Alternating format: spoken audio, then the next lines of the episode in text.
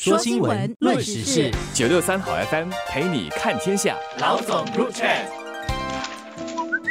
你好，我是联合早报的韩永梅。你好，我是联合早报的洪艺婷。两个星期没有录 group chat 了，因为我去放假，去了巴塞罗那，还坐了几趟这个公交，然后一上车呢，就是一点四欧元，大概是随便你坐一趟车或者一个站或两个站，就是大概两块多新币。这样就是变相的想让你，如果近距离少一点搭公交，走路可能比较便宜。但是这也是说明了这个新加坡的这个公交啊费用，以一个城市国家来讲。也比较全球化的国家来讲，我们的公共交通的车资还算是还好的，也不算便宜，但是相对而言是还好的。但是不能够否认的一点啊，就是这两年来啊，碰到的一些情况已经不一样了，因为能源的成本飙升啊，而能源呢是这个公共交通成本的不是最大的一环，但是是蛮大的一环。因为第一个成本可能还是人力成本、建设成本，还有这个能源成本。能源成本是运作成本上面最高的，所以它起了这么高了之后呢，车资的调整啊，几乎是一个必然的了。如果是真的是根据这样的一种能源标涨的幅度去计算的话，其实这次的车资方程式计算到来哈，今年可以允许调整的车资的顶线哦，其实会是历来最高的，是百分之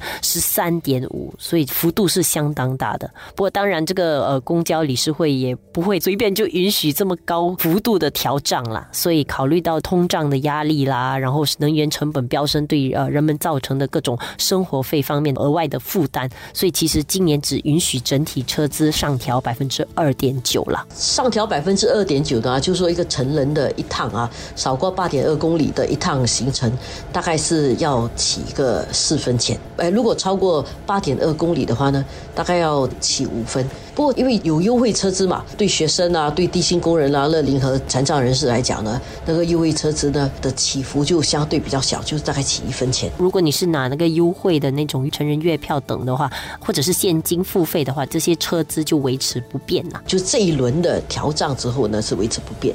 呃，这一点来讲，本来应该是起百分之十三点五啊，所以这么调了之后呢，它的允许的那个车资涨幅是百分之二点九，然后剩下的百分之十点六怎么怎么办呢？这个可能以后再考虑了。以目前来讲，政府在下来的一年里面。要协助这个补贴公交公司这一段不能够起的这个车资，为此呢，政府要拨款二十亿元啊，来提供这个补贴。跟往年比的话，这其实是多了额外的两亿元来帮忙缓解这个需要涨的这个幅度啦。然后另外一个点就是政府的二十亿元补贴是相等于每一趟补贴是一块钱的。就换句话说，如果你现在坐地铁一趟是块半的话，那如果是政府完全不津贴的话呢，其实是要还两块半，就是很接近刚才我讲的那种欧洲的那种车资的水平了。这个新的这个方程式哦，其实已经落实，从二零一八年到现在已经有好几年了。然后当中呢，其实有一个因素哦，就除了我们刚才讲的啦，能源啦、通胀啦什么各种啊，其实还有其中一个一个因素，就是公交网容量因素，叫 network capacity factor。这个概念本身哦，就是在于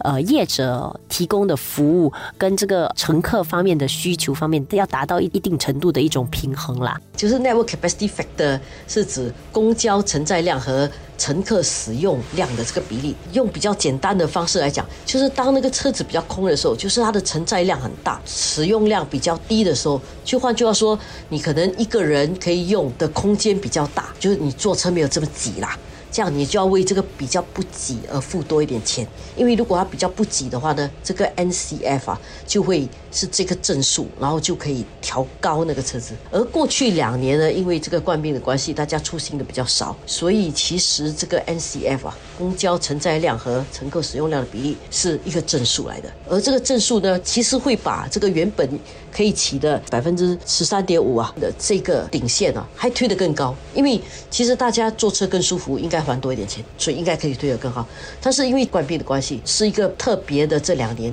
所以如果把这个加上去呢，就就会加重那个调高的幅度。所以这次公交理事会是决定这一次不把这个公交网的这个容容量因素考虑进去的。这个已经是连续第二年这么做了，其实就是跟去年一样，就是也是都是在冠病的时期，所以已经两年连续两年，其实没有考虑到这个 NCF 给予的那个额外调涨的空间。对对，所以换句话说，我们要做好一个心理准备，就是过去两年可能坐车比较舒服，但是下来一年，当一切都恢复的时候，可能又会回去拥挤了。所以可能会有些人说，哎，为什么拥挤了你还骑车资？喏啊，我的用户体验没有这么好了。这是因为其实过去两年是一个异常的年，所以他没有考虑这个 NCF，这点也是一个我们要考虑进去的了。不过这个计算方式呢，其实在今年八月的时候已经说过了。这个计算的方程式又再去检讨，然后可能要再调整，所以可能要到明年我们才知道新的那个方程式是怎么计算的。如果不去检讨这个这个计算方式吧，就是之前没有调账的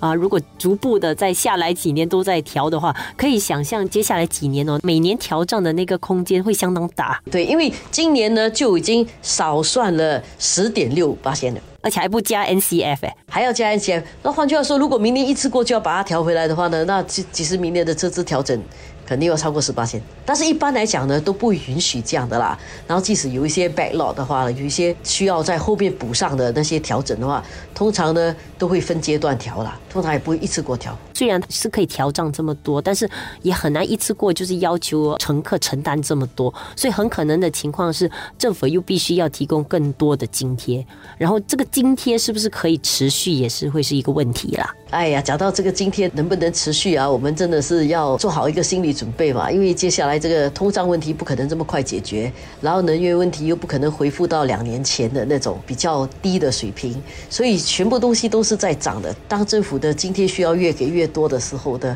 必然政府就会入不敷出，因为政府的钱也不是天上掉下来的，对不对？也是纳税人的钱，所以也可以想象啊，下来我们会面对比较多的涨幅，可以预想到的 GST。所以这些问题接下来都会出现，所以大家在花钱的时候还是需要谨慎一点。